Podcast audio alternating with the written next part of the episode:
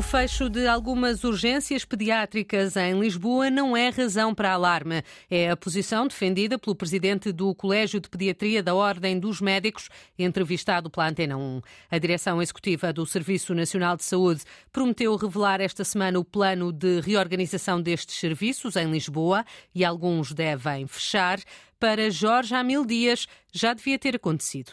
Só fico espantado por esta medida ser tão tardia. Claramente havia uma, uma, desproporção entre as necessidades para este objetivo e o número de serviços abertos, começando a haver limitação de recursos. Naturalmente que é preciso racionalizar por forma a garantir que a assistência vital fica assegurada, embora com um número menor de serviços do que, do que existiam.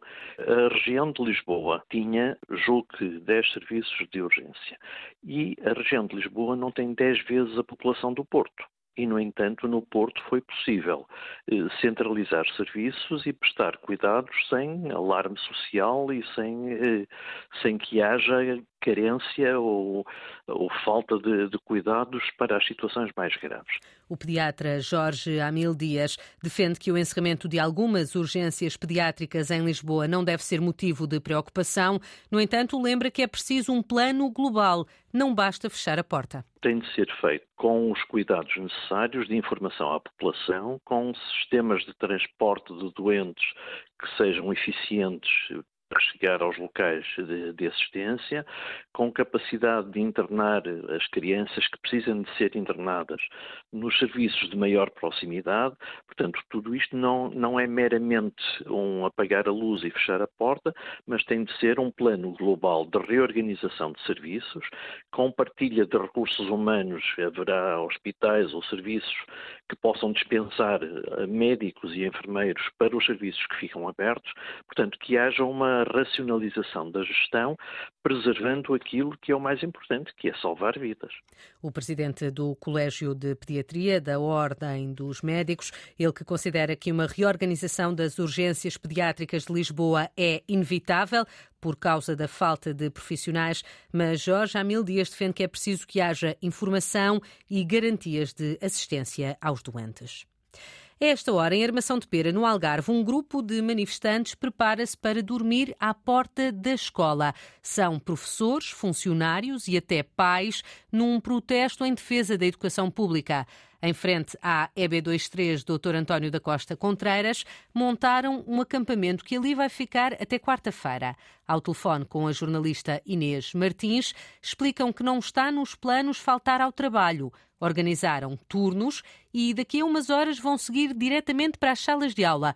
É uma forma de passar a mensagem. Acordamos às 8h20, às 8 horas e vamos lecionar às 8h20. Levantam-se da tenda, vão lavar a cara e vão dar aula. E os miúdos vão, vão, vão, vão presenciar isso, logicamente. Daniel Carvalho é um dos professores a pernoitar em frente à escola. De um lado e do outro, 18 tendas rodeiam o portão. São mais de 30 pessoas a dormir na rua em protesto. Uma ideia diferente porque é insustentável continuar com greves. Em termos de vencimento, temos colegas que têm um corte de 300 ou mais euros este mês por causa das greves que fizeram. Então resolvemos ser criativos. No meio do recinto, encontramos um caixão rodeado de velas. Simboliza a escola pública, ou seja, tudo aquilo que nós estamos a defender. Por exemplo, melhorias em termos das próprias condições das nossas instalações, em termos de materiais que nos possam ser facultados. O nosso vencimento não é adequado e temos muitas vezes que o colocar à disposição, à aquisição de Estas não são lutas só dos professores e funcionários.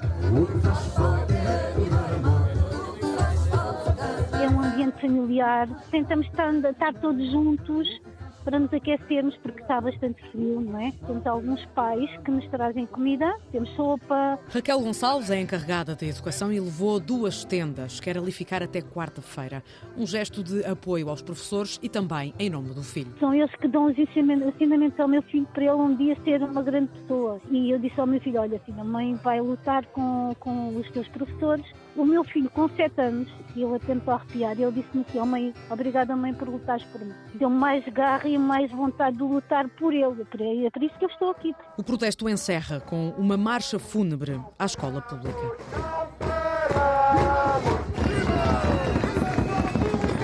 Um acampamento de protesto em defesa da escola pública em Armação de Pera, no Algarve. Professores, funcionários e pais do agrupamento Silves Schul vão dormir em tendas até quarta-feira e convidam quem quiser a juntar-se a esta causa. Enquanto não houver factos comprovados, os padres suspeitos de abuso de menores não vão ser afastados da Igreja. O Cardeal Patriarca de Lisboa considera que falta informação nos documentos que a Comissão Independente entregou à Conferência Episcopal.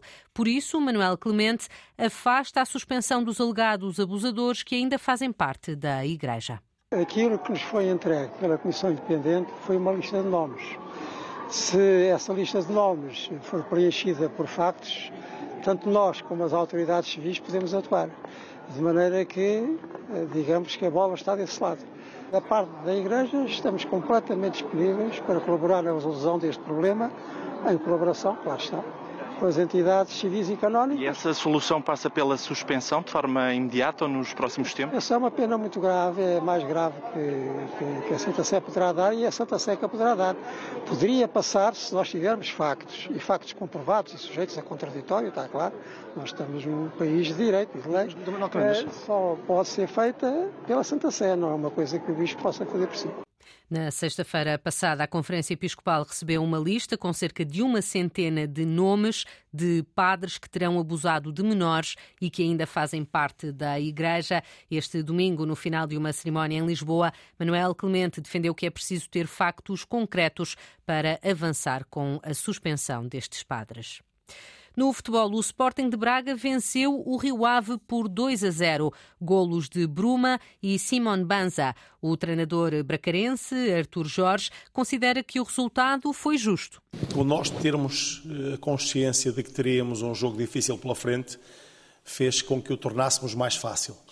Isto porque a atitude que nós tivemos desde o primeiro minuto foi de facto muito interessante e levou-nos para uma exibição bastante conseguida para um resultado que nos interessava, que era ganhar, e para um domínio do jogo que me parece ter sido total. Em, tudo, em todos os 90 minutos fomos a equipa que esteve sempre por cima. Já do lado do Rio Ave, Luís Freire defende que a equipa discutiu o resultado até ao fim, mas a vitória do Braga foi merecida. Da nossa parte, tínhamos que ser eficazes para nos metermos dentro do jogo. Tivemos quatro oportunidades, pelo menos, de golo. O Santos ainda tem um canto também para fazer, de cabeça. O Braga faz o 2-0 aos 80 minutos, levamos o jogo até aos 80 minutos.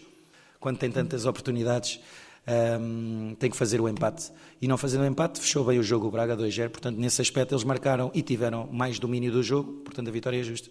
Sporting de Braga venceu o Rio Ave por 2-0. Com este resultado, o Braga mantém-se no terceiro lugar, a dois pontos do Porto, que está em segundo na tabela da Liga e aguenta assim a vantagem de cinco pontos em relação ao Sporting.